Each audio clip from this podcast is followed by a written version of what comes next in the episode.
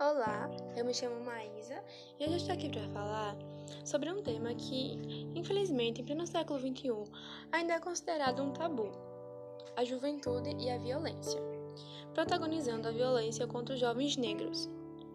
Dados do Atlas da Violência mostram que os assassinatos de negros aumentam 11,5% em 10 anos, enquanto de não negros caem 12,9% no mesmo período.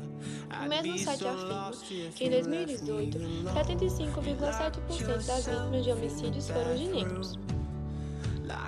O mesmo site diz também que no Brasil a taxa de homicídios de negros saltou de 34% para 37,8% por 100 mil habitantes entre 2008 e 2018, representando um aumento de 11,5% no período.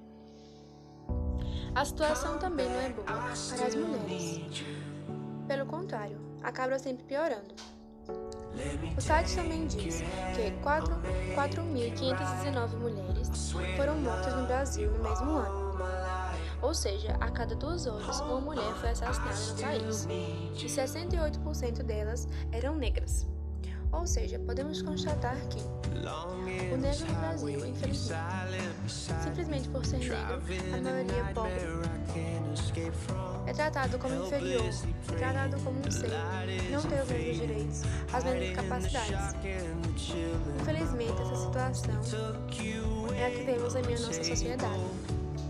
O negro sendo tratado como inferior, como menos capaz de ser feliz Vemos todos os dias vidas tiradas, sonhos interrompidos, famílias desconstruídas.